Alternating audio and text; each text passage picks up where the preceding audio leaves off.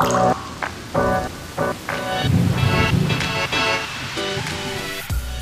Alicia. Hallo Nina. Heute geht es um Kuchen. Super. Endlich mal keine Technik. Tja, da muss ich dich leider enttäuschen, Nina. Kuchen ja, aber eben der Filterkuchen. Ein ganz entscheidender Teil im Wirkungsprinzip der Oberflächenfiltration. Ach, schade. Aber gut. Wir sind ja hier, um Fachwissen zu vermitteln und nicht zum Kaffeekränzchen halten. Ganz genau. Und wir haben uns mal wieder unseren Wissenschaftler zur Unterstützung geholt. Klaus Huwe, den Sie bereits aus vorherigen Folgen kennengelernt haben, spricht in dieser Folge mit uns darüber, warum ein Filterkuchen sehr nützlich für den Erhalt der Reinigungsleistung ist und sogar als Sekundärfilter dient. Wir wünschen Ihnen viel Spaß beim Hören.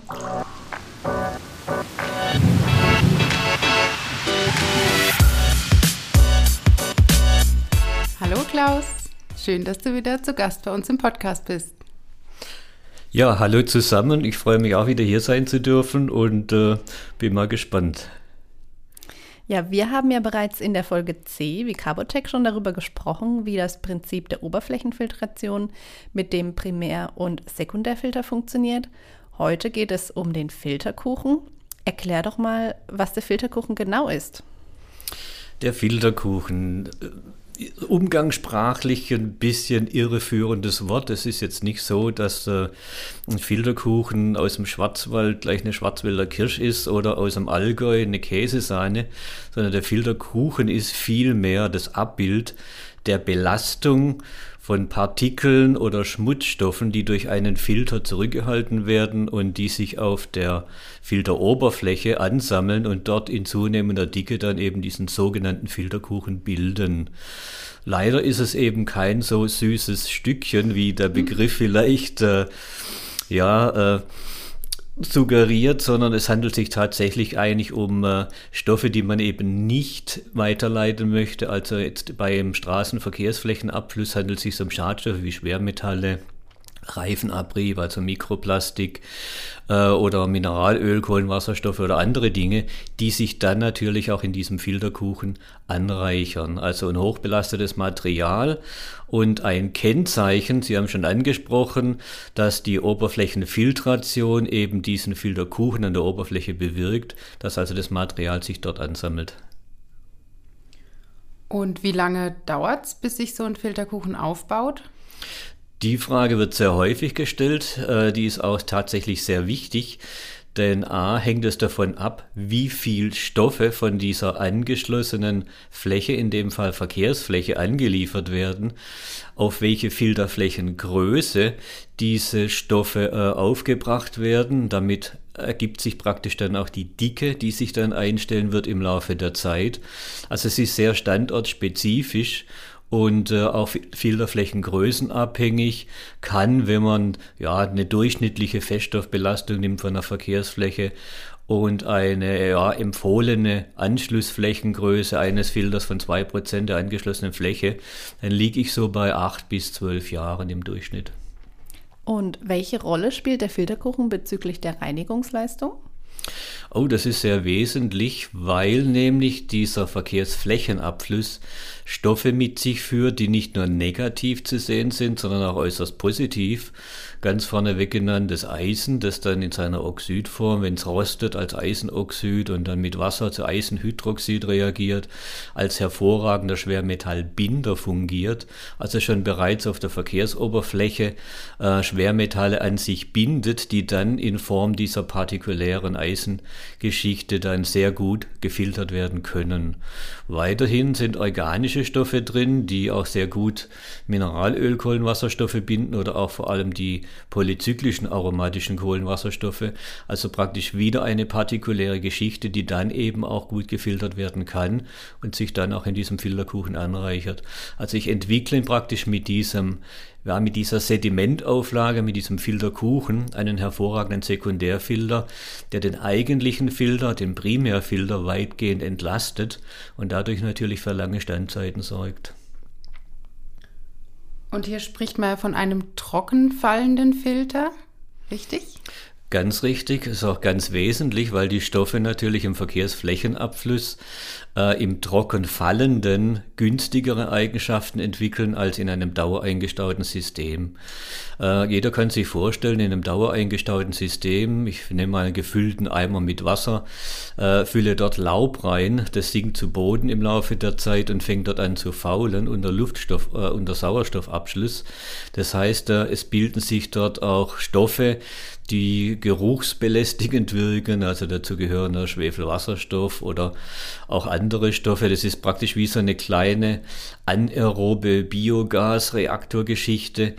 Ich produziere gelöste sauerstoffzehrende Substanzen, äh, gelöste Nährstoffe, die dann natürlich äh, durch derartige Filter durchgetragen werden können und nachfolgende Gewässer belasten. Von daher ist ein trockenfallender Filter sehr wichtig, dass genau diese Prozesse nicht stattfinden, sondern eine aerobe, also praktisch unter Sauerstoffverfügbarkeit stattfindende Mineralisation zu Stoffen, die eben unbedenklich sind, wenn sie denn dann weitergeleitet werden.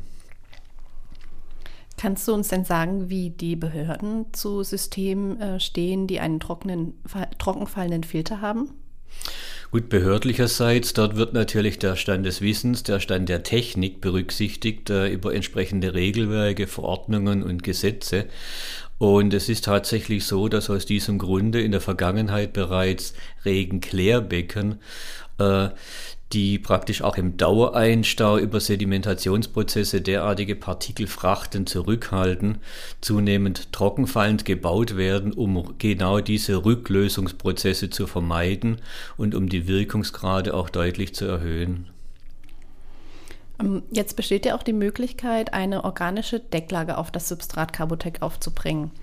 Welche Auswirkungen hat das denn auf das Substrat und die Reinigungsleistung?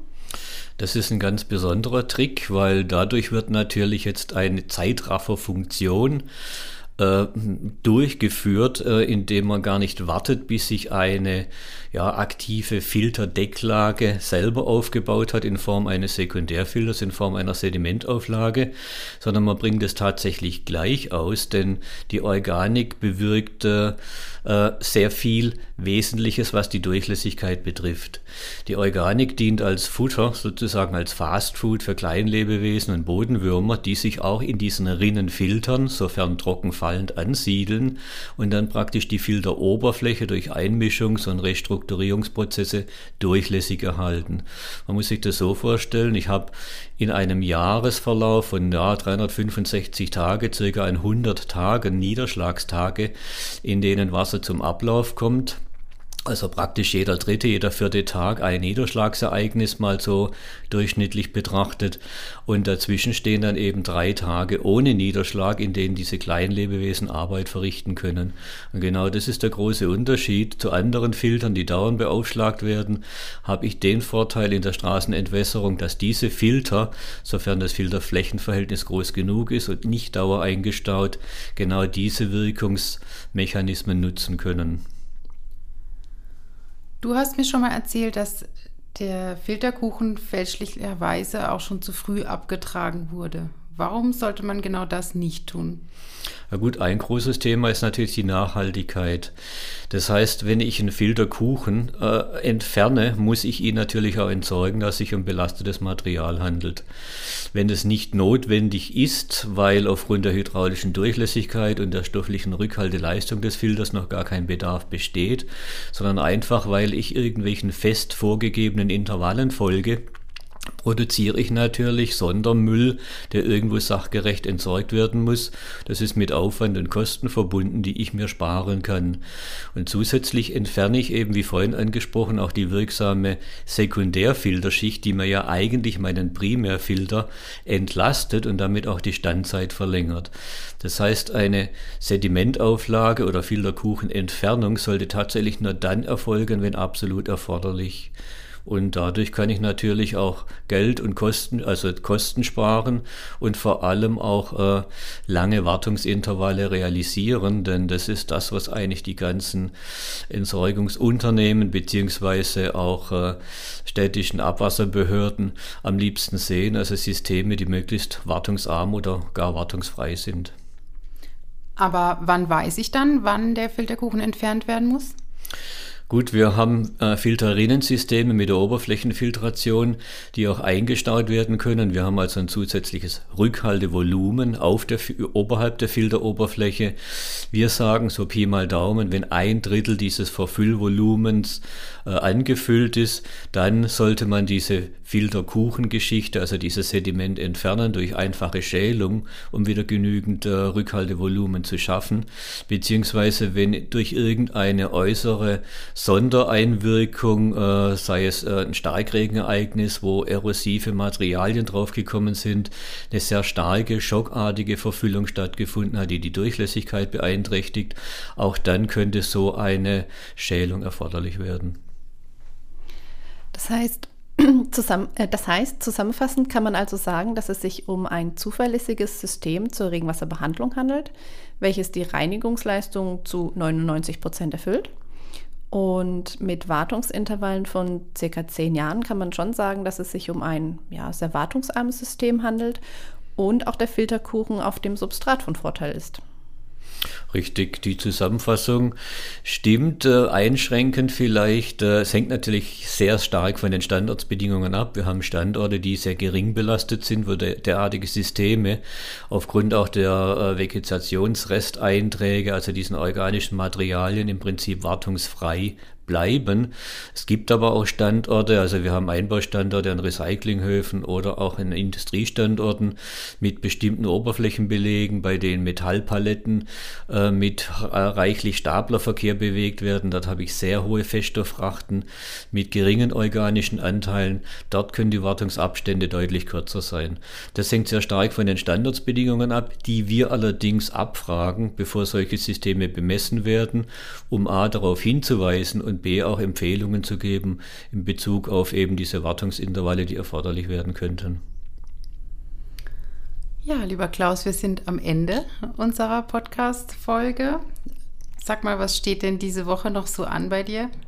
Gut, äh, wir haben einen Termin in München. Dort wird an einem Standort, der sehr stark befahren ist, mit 22.000 Fahrzeugen am Tag, äh, gerade eine vergleichende Untersuchung durchgeführt, eben zwischen unserem trockenfallenden Rinnenfiltersystem und einem Schachtfiltersystem nämlich die Stadt München ist sehr stark daran interessiert, genau diese Wartungsgeschichte möglichst kostenarm und aufwandsarm zu gestalten und sucht jetzt dort Systeme, die äh, genau diesen Vorteil bieten. Und da dort in, ja, es gibt 5000 äh, Schachtsysteme in München, äh, die jetzt mit Filter ausgestattet werden müssen, um die Auflagen der Wasserrechtsbehörden zu erfüllen. Und äh, da diese Filter möglicherweise eben viel wartungsintensiver sind, ist es natürlich für uns sehr spannend, wie also dieses System sich dort schlägt. Das wäre doch schon direkt eine neue Podcast-Folge, die wir aufnehmen könnten mit dir. Mit Sicherheit, ne, weil wir dort auch über einen längeren Zeitraum eine sehr spannende Entwicklung an diesem Standort äh, verfolgt haben. Ja, sehr schön. Dann vielen Dank für heute, Klaus, und alles Gute. Tschüss. Ja, vielen Dank auch meinerseits. Tschüss miteinander.